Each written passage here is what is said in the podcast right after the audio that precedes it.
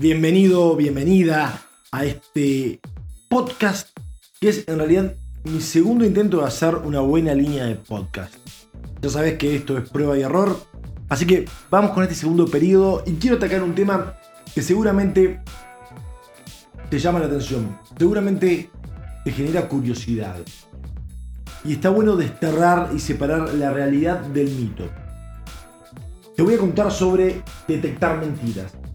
Había una vez un país en el cual los jueces estaban entrenados específicamente para detectar mentiras. Entonces, cuando una persona era sospechosa de algún tipo de crimen, se la llevaba ante un juez, el juez le tomaba declaración y luego de tomarle declaración con sus conocimientos sobre detección de mentiras, podía saber si esa persona estaba implicada en algo, no estaba implicada en nada, estaba muy implicada en el suceso delictivo que se estaba tratando de esclarecer. Pero bien, ¿dónde está ese país? Sería maravilloso, ¿no? No existe ese país. Y no existe por un motivo muy sencillo. Si los seres humanos pudiéramos ser entrenados para detectar mentiras por un nivel de medio para arriba, es decir, más del 75% de aciertos, la justicia no tendría que pasar por este tipo de procesos que pasa regularmente, ¿no? Me refiero a ¿para qué salir a recoger pruebas si basta con indagar a un sospechoso y preguntarle ¿Usted mató a fulanito? Y viendo la cara y viendo su postura corporal, sabríamos si esa persona es un asesino o no. Y aquí creo que te voy contestando la primera pregunta y es sobre el detectar mentiras, el detectar engaño. ¿Qué pasa con la manía de querer detectar engaños? Pasan varias cosas. La primera es que con la serie Lie to Me, que se dejó de emitir luego de tres temporadas muy buenas, sobre todo la primera, resurgió el tema de poder resolver casos a través de la expresión del cuerpo. ¿no? Lie to Me trataba sobre el doctor Lightman, que era así como un alter ego de Paul Ekman, uno de los precursores del lenguaje corporal en cuanto a su descubrimiento. El doctor Lightman ayudaba a resolver casos leyendo el cuerpo de las personas y su comportamiento. Esa serie, que me gustó muchísimo, generó todo un fanatismo, una nueva ola de querer indagar en el cuerpo de los otros para obtener la verdad. ¿Y de dónde proviene esto? Pues claramente proviene de nuestra inseguridad. Qué bueno sería saber cuando nos mienten y cuando nos dicen la verdad. Lo que pasó que hay un montón de gente que se dice a sí mismo detectores de mentiras. Y no solamente eso, te promete que te puede enseñar a ir por la vida separando a mentirosos de personas verdaderas o de personas que no mienten. Lamentablemente, no hay un gesto ni un conjunto de gestos que indiquen que una persona está mintiendo.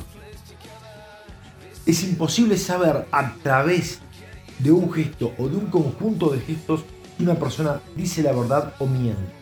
No existen microexpresiones que delaten mentiras. Las microexpresiones son esas, valga la redundancia, expresiones en el rostro que dejan entrever qué puede estar sintiendo una persona.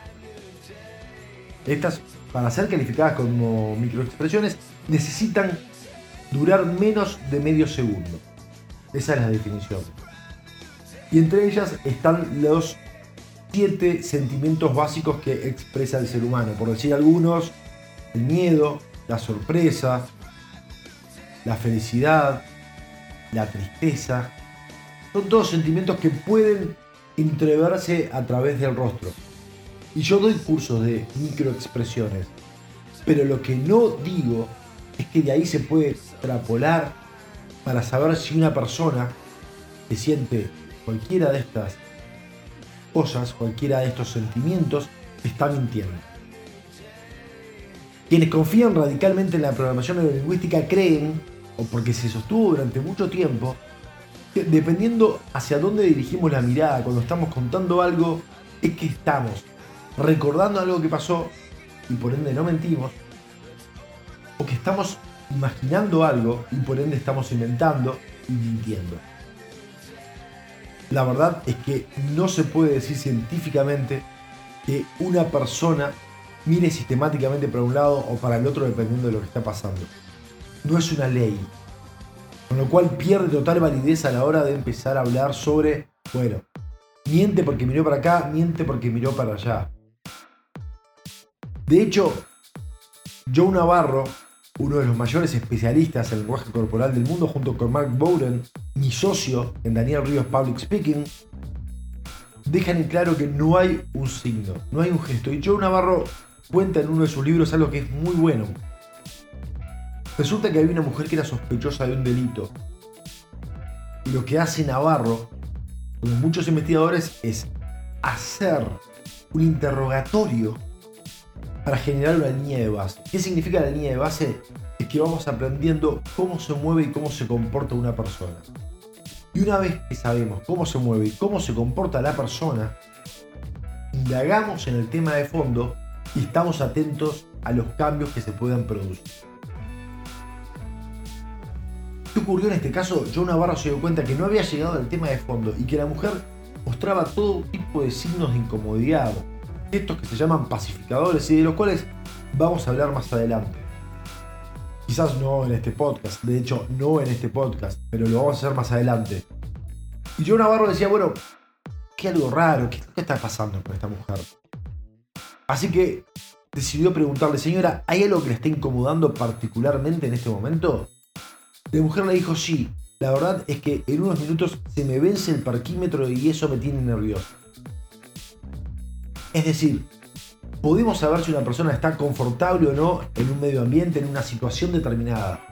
Pero no necesariamente, pero no necesariamente sabemos qué es lo que la hace sentir de esa manera. John Navarro dice que entre el 50 y 60% de las mentiras podemos detectarlas, no más de eso. ¿Qué quiere decir? Que tenemos la misma posibilidad de detectar una mentira utilizando nuestros sentidos que tirando una moneda al aire. ¿Qué es lo mejor que podés hacer para detectar una mentira? Bueno, si nos pusiéramos a hablar científicamente, lo que podés hacer es preguntar. ¿Cuándo podés preguntar? Cuando notes un cambio entre cómo se venía comportando una persona y cómo pasó a comportarse cuando le hiciste tal pregunta o cuando te contó tal cosa. Ahí es un buen momento para indagar en el cambio. Cuando la palabra dice que una persona se siente triste, por ejemplo, pero la cara de tristeza viene después de la palabra, cuando debería ser al revés. Ahí es un buen momento para indagar. Pero la fantasía de que podemos detectar mentiras mediante cualquier sistema, eso se lo dejamos a la televisión. De aquí en adelante vamos a seguir hablando de comunicación profesional, responsable, y vas a obtener herramientas en cada podcast. Debo advertirte, detectar mentiras no es una de esas herramientas que te vas a quedar, porque simplemente estaría vendiendo lo que no existe. Gracias por acompañarme. Puedes encontrarme en Instagram, en LinkedIn, en YouTube. Es solamente poner Daniel Ríos, Daniel Ríos Public Speaking. Vos elegís es un poquito de Google y puedes recibir todas las semanas un consejo diferente si entras a mi web. Es www.daniel-ríos.com. Hay un programa que se llama 52 secretos de la comunicación. Lo único que tenés que hacer es inscribirte, es absolutamente gratis. Y cada semana te va a llegar un consejo, una técnica de comunicación a tu casilla de correo. Si te interesa, hacemos un trato. Hasta la semana que viene.